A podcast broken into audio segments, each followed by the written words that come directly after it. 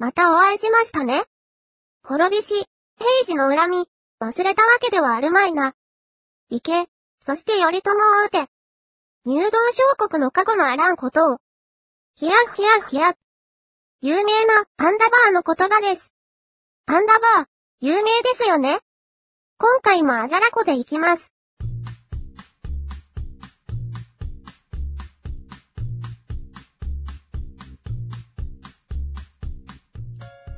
入道小国とは、平時の棟梁、平清盛のことで、自宅のあった今日の地名から、六原とも呼ばれています。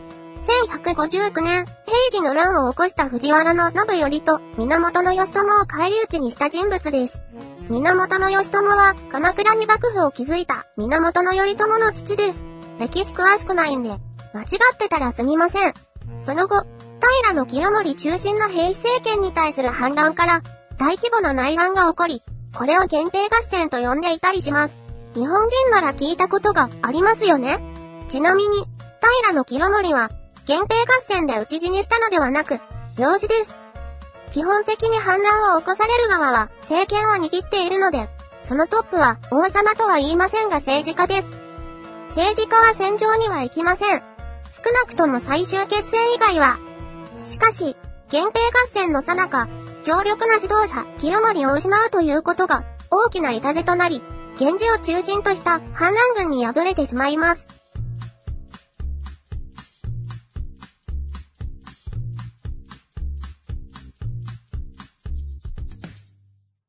この時反乱軍の中心的存在であった源頼朝が拠点としていたのが鎌倉です。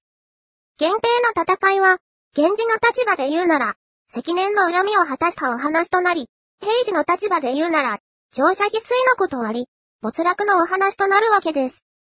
そして、源平と馬伝は、滅亡した平時が源頼朝を撃つというお話です。改めまして、夕闇堂のあじゃらこです。あまり、このあたりの歴史の話をすると、結構ボロが出そうなので、ここまでとします。よく知りません。歴史のお話ではなく、ゲームのお話です。パンダバーは、ナムコが開発したアーケードゲーム、源平と馬伝のオープニングに登場する怪しいおばあさんです。源平と馬伝は、源平合戦の決戦地、万能浦で戦死した平の過激魚が復活し源頼朝を撃つという内容のアクションゲームです。万能浦で活躍した源義経も出てきます。義経といえば、ジンギスハーン説や発想飛びなど、ぶっ飛んだ英雄譚が有名ですが、やっぱり、中心、武蔵坊弁慶とのエピソードが人気があります。舞台は五条大橋、千本の刀を集める武者狩りをしていた武蔵坊弁慶の、ちょうど千本目の相手が、牛若丸、後の義経で、橋の欄干に飛び乗り、弁慶を返り討ちにしたという逸話は有名です。発想飛びもそうですが、義経は、身軽で脚力の優れた武将だったんですね。日本人が好きなキャラクターです。マリオとか仮面ライダーとか、源平と馬伝の稼働時期は86年10月からということで、ちょうど、ファミコンでドラゴンクエストが発売された年です。RPG の主軸が、PC から家庭用ゲーム機、ファミコンへと移行し始め、あらゆるメーカーが RPG というジャンルに手を消し始める。まさに、RPG 戦国時代の幕開けですね。知りませんけどね。それでも、アーケードゲームの主軸は、シューティングゲームかアクションゲームです。この頃は、まだ、家庭用ゲーム機とアーケードゲーム機で、主にグラフィック性能で大きな差がありました。表示速度や色数はゲーム性にも強く影響が出ました。源平と馬伝が当時の開発状況で、どういった立ち位置だったのかはわかりませんが、シーンによって、キャラクターの大きさが変わったり、怪しげな和風テイストだったりと、少年荒井の目には、とにかく特別なものに見えました。特に、大きなキャラが刀をブンブンと振りながら進むステージには、度肝を抜かれました。今見るとそこそこ大味ですが、これがやってみたいと当時は思いました。でも、やってみたいと思っても、当然ですが、アーケードゲームは、1プレイごとにコインを投入しなくてはいけません。当時、コインを全く所持していない荒い少年は、後ろから、他のプレイヤーのプレイを鼻水垂らしながら眺めるだけの毎日でした。アーケードゲームは、上手い人ほど長く遊べるという仕様でしたが、長く遊べるようになるためには、それなりの資金が必要でした。そうは言っても、長く遊べるほど上手くなったことがないので真実はわかりません。この続きを遊ぶには、再度コインを投入してください的なやつもあったかもしれません。どちらにしてもゼロコイン洗いには関係ない話です。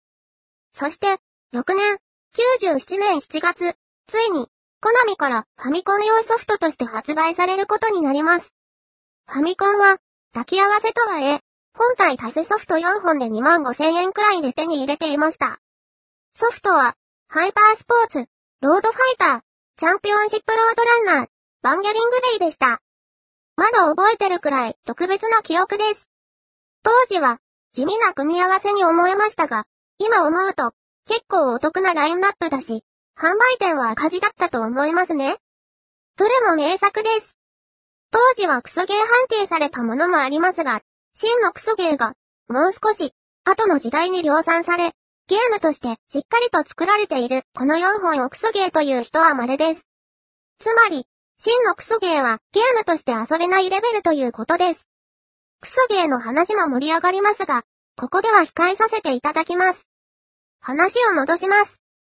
荒井家で、ファミコンソフトは、原則として購入イベントがないと購入できない仕様でしたから、そう、安々とは購入に至らないわけですが、割と裕福な友人の家に遊びに行くという方法で、トライアルできる機会を伺いました。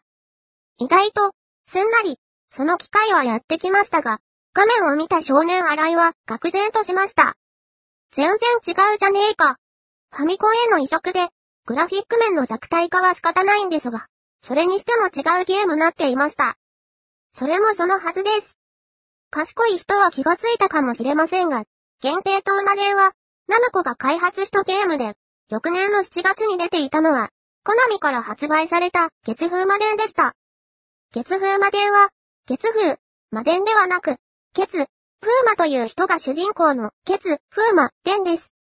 ちなみに、源平と馬伝は、源平合戦を題材にしたファンタジー作品ですが、月風魔伝は完全な異世界ファンタジー作品です。西暦14,672年の魔暦元年とのことなので、もしかしたら、未来ってことかもしれません。月氏三兄弟の統治する地上世界に、地獄界から覚醒した魔王、竜骨鬼が進行してきます。そして、血氏の長兄と時系は殺されてしまい、生き残った抜邸の風魔が兄の仇を討つために、地獄界へと乗り込む、というお話です。月氏の抜邸、風魔だから、月風魔伝なんですね。月風、魔伝と読む人が結構いたんですけど、これは、パッケージの表記が原因だと思われます。筆文字のようなデザインで、月風と魔伝の間に墨汁を垂らしてしまったような点があるんですよね。ろくに説明書なんて確認しない小学生は、月風魔伝の月風魔がキャラクターの名前だと気がつかないですよね。ま、月氏という名前もどうかと思うんですけど、月風魔伝は、後に源平と馬伝にインスパイアされて作ったと制作者も白状して、あ、いや、語っています。類似点も多く、パクリ論争もありましたが、似ている部分がある程度で、ゲームとしては、全く別のものとなります。良くも悪くも、当時のコナミのゲームらしい、もっと言うと、コナミのアクションゲームらしいアクションゲームでした。コナミのアクションゲームといえば、悪魔城ドラキュラシリーズです。このあたりの雰囲気とか、主に音楽面ですが、共通点が多いです。コナミのキャラクターを集めたアクションゲーム、コナミ、ワイワイワールドでも、月風魔はプレイヤブルキャラクターとして登場しています。源平と馬伝とは、全く別のゲームとは言っても、当時は、やはり、パクってる感が、拭えませんでした。2番戦時、劣化コピー、廉価版と源平と馬伝への憧れが強い分、月風馬伝への嫌悪が生まれてしまいます。言い過ぎですか？コナミワイワイワールドは、その名の通り、ワイワイワールドでしたが、どうしても、この月風魔だけは、微妙な気持ちで操作していました。あと、マイキーとかキングコングとかって、そもそもコナミのキャラじゃねえだろって思いました。すごく好きな作品ですけど。ちなみに、源平と馬伝は、1988年にファミコンに移植されましたが、最大4人で遊べる RPG のようなボードゲームのような謎のゲームになっていました。結局、ファミコンへの移植の際、全く違うゲームにはなってしまったんですよね。あれを、正しくそして、楽しく遊べた人はいるのでしょうか？位置づけとしては、本編の移植ではなく、限定トーマダンモチーフのグッズに近いかと思います。まるで別のゲームですから。月風魔伝は、2022年に、スイッチとスチームで新作が発売予定です。和風テイストの背景やキャラクターが、アーティスティックかつ超美麗のグラフィックで表現され、見ているだけでも楽しそうなゲームに仕上がっています。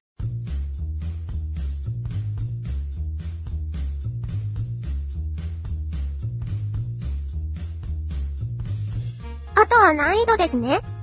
魔界村は洗いには無理でした。超魔界村は、当時ノーコンティニューで2周できたんですけど、年齢的なものというより、攻略するまでの時間的余裕と根気がないです。といったところで、今回のお話はここまで。夕闇堂のあじゃらこでした。